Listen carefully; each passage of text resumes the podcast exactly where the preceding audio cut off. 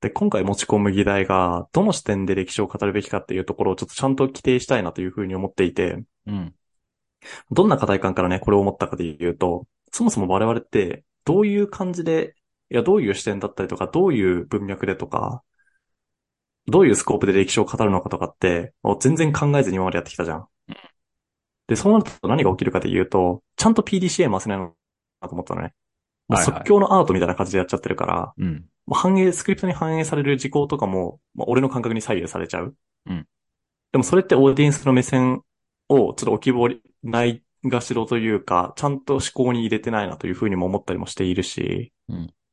かつ、それって定性的にやっちゃうことによって、何が面白いよねっていう基準とかを見落としてやっちゃってることによって、どの基準をどれぐらい満たしてるかっていうことも当然そうなってくるとわからないので、はいはってなってくると PDCA も面白いのか面白くないかっていう定性感覚の PDCA ってさえ回せてないなっていう感覚が今結構強い。い。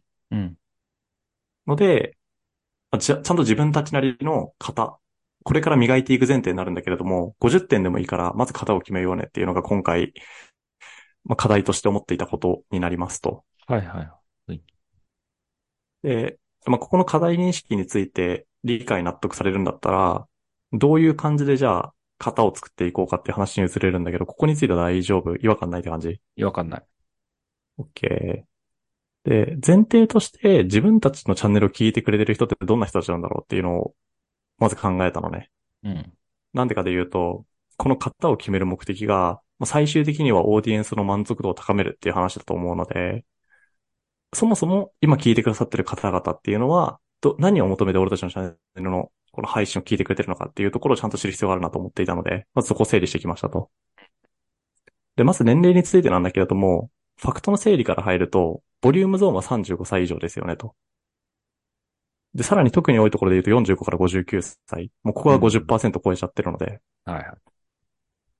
で、ここからの考察で言うと、これはもう俺の所感解釈ってやつだね。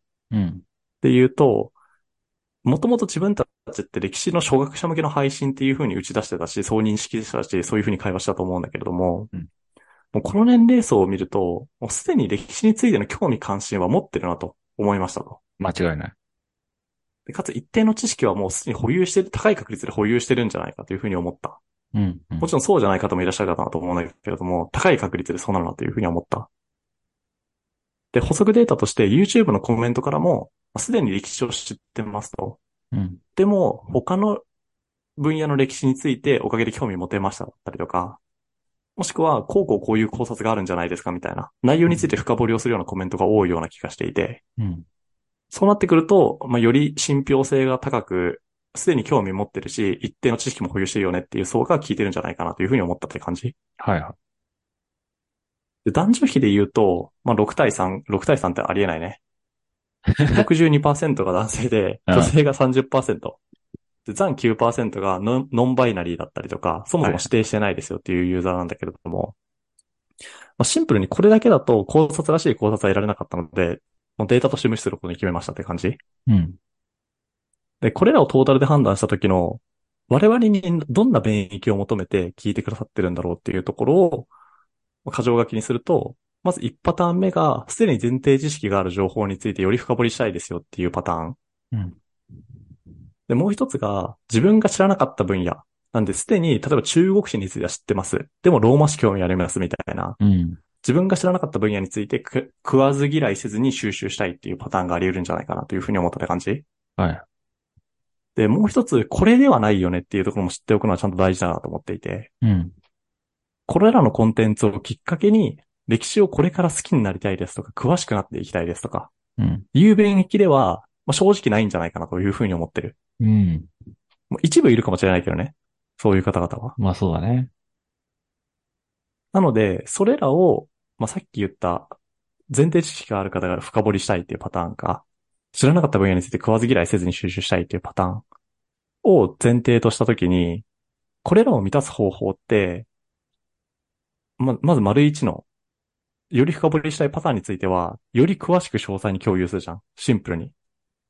また分かりやすくっていう、こう、なんていうの、話し手の技量とかも別に入ってくると思うんだけれども、どんな情報を求めてるのって言ったら、詳しく詳細に共有するだと思っていて。はい。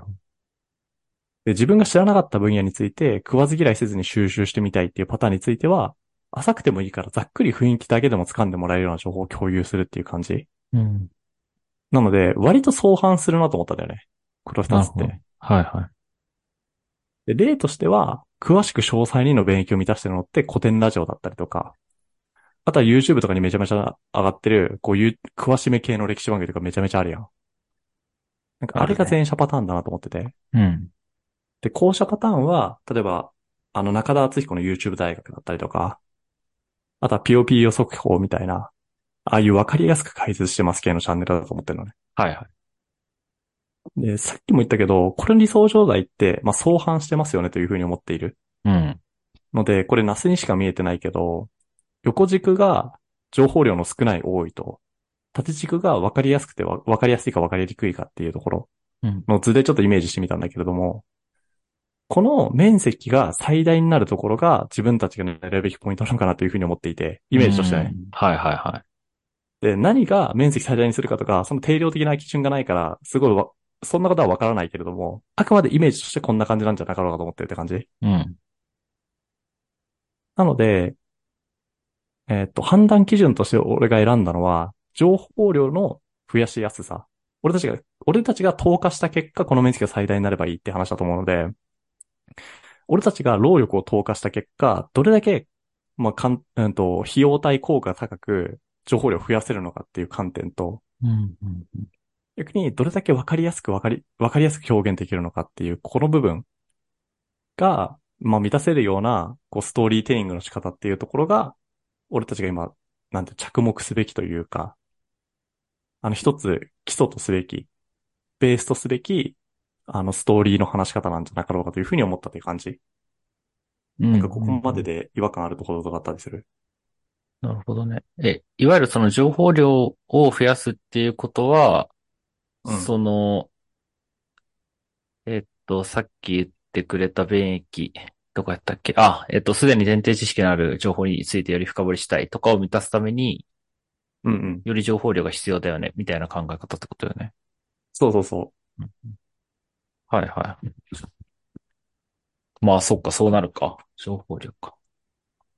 あと、ごめん、わかりやすい、わかりにくいとか、そもそもこれだけでも、訂正書がになっちゃってるんで、なんていうんだろうな、あの論理の複雑さとかがよくあー縦軸になる気が今してきたんだけど、はいはい。上に行けば行くほど複雑じゃないってことだよね。あ、そうそうそう。明快だってこと。そうそうそ確かにね。いや、でも確かにそれはそうだね。う。なので、そしたら、じゃあこの二つを判断基準としたときに、うん。自分たちはどんな方法を、こう、ベーシックにすべきかっていうところ。うん。で、歴史の叙述パターンっていう、もうすでにあるんだよね。どういう視点で歴史を語るのかっていうのって結構もう数パターンあるので、はい。それをチャット GPT さんに聞いてきましたと。うん。で、なんかなんだろうこれ、1、2、3、4、5、6、7、8、8個、チャット GPT さん回答してくれまして、8すげえな、8個もあんのか。個もあるんだよ。で、1個が時系列叙述っていうパターンですね。ああ、はいはい。これはもう年代順に話していきますよ、パターン。うん。で、二つ目がテーマ叙述。うん。例えば、アレクサンドロス創世記とか、あの、ジョニンケン闘争とか、宗教改革とか、フランス革命とかそういう感じ。ああ、はいそうはいは一い。個のトピックを深掘りしていきますっていう感じ。なるほど。で、三つ目が人物中心の叙述。で、これはわかりやすく言うと伝記だよね。まあそうだね。で、四つ目が社会的叙述うん。で、これ何かで言うと、社会の構造の変化とかを論理的に説明するための歴史叙述方法なんだって。おー。で、五つ目が地域的叙述。叙述。これ言いづらいんだよな、叙述って。叙述。確かに。まあじゃあ日本の中でこういうことが起きたとか。いや、トルコ史とかもそうやな。あそうそう俺らがやった。あ、そうそうそう。まさにまさに。ああいう感じ、ああいう感じ。はいはい。で、六つ目が比較的叙述って言って、あまあ、ローマと中国を比べるとかそういう感じじゃないあ。ああ。でどんな相対的な差異があるのかとかそういうのを明らかにしていく感じ。うん。七つ目が環境史っていう感じで、まあ自然環境だったり気候変動とか。うんだか。らこれあれだよね。ナスが好きな10病原菌ってやつとか多分これの部類に入るよ。そうだね。うん。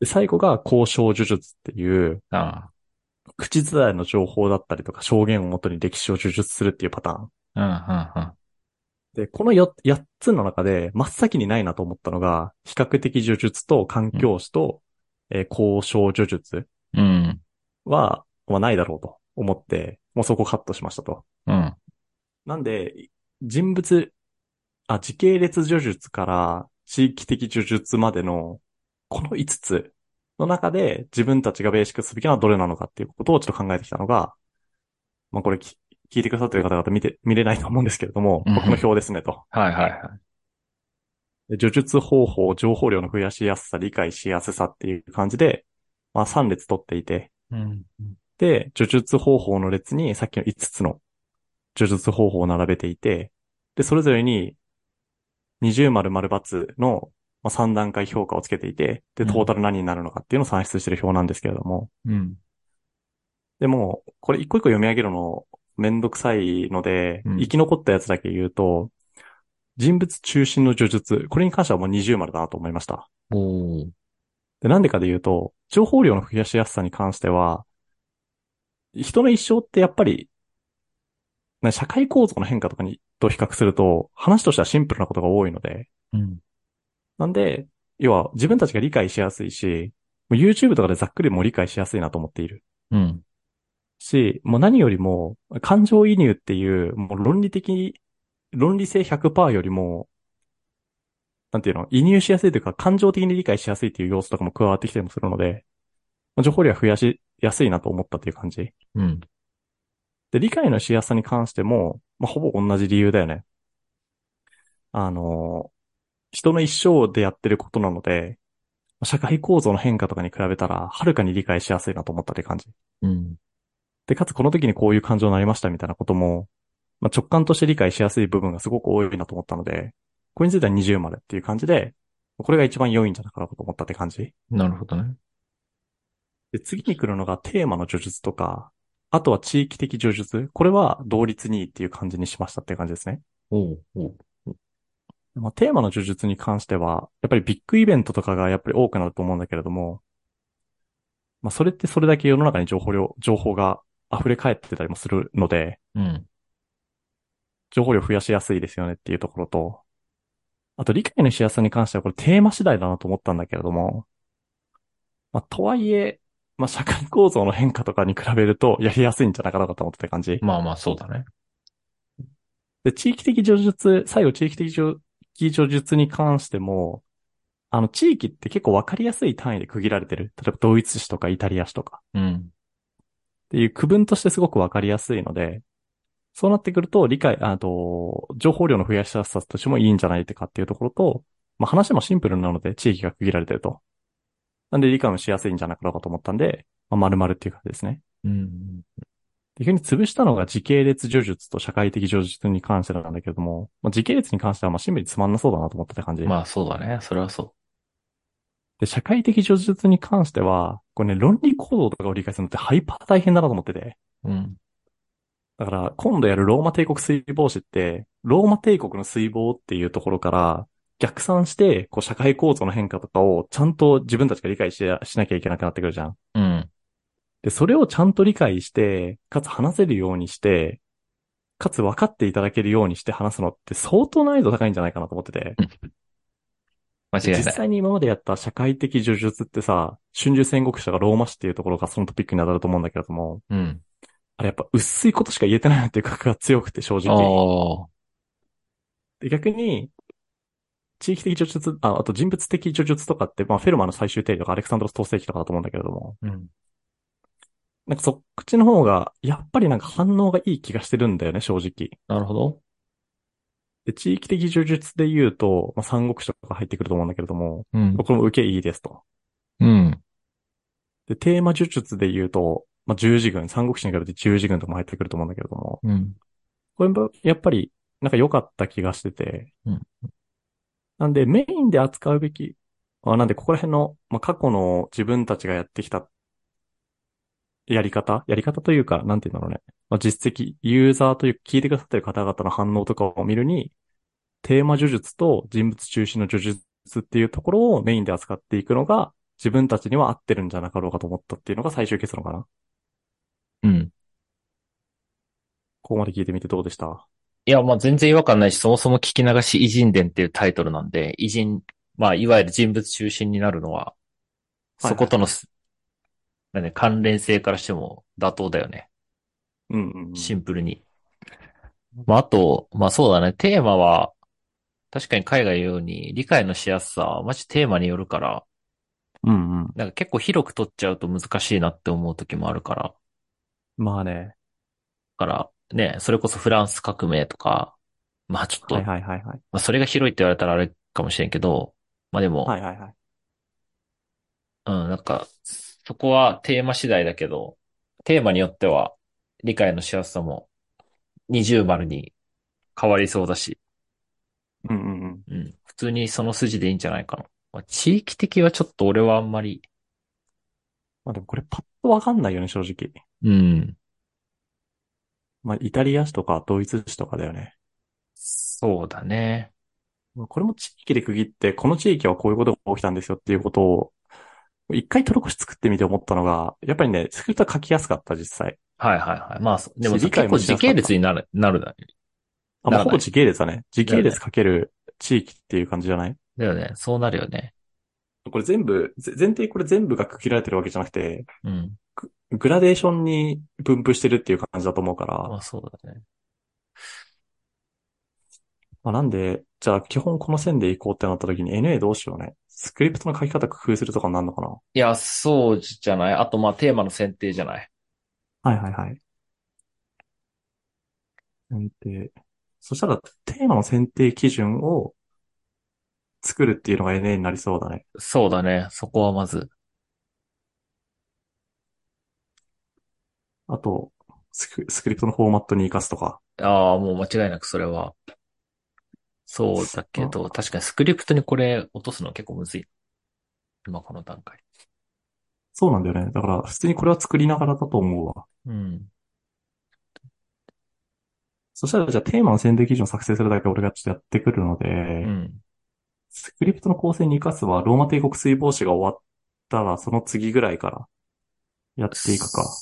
そうだね。まあ、テーマ選定の基準作ってもらって、それによって選んだテーマからやればいいから。それでいいんじゃないそうね。OK、じゃあそうしよう。というわけで、今本アジェンダは以上かな。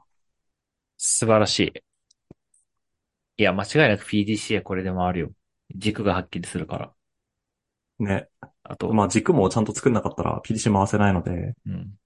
ちゃんと軸作っていきますわ。そうっすね。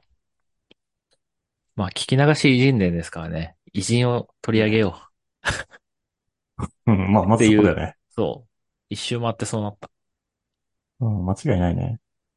でも超大事だと思うわ。というわけで、まあ、本アジェンダは以上ということで、お聞きいただきありがとうございました。ガチミーティングでした。はい。これが活かされるんでね。お楽しみにということで。はい。皆さんありがとうございます。お聞きいただいて。では、また。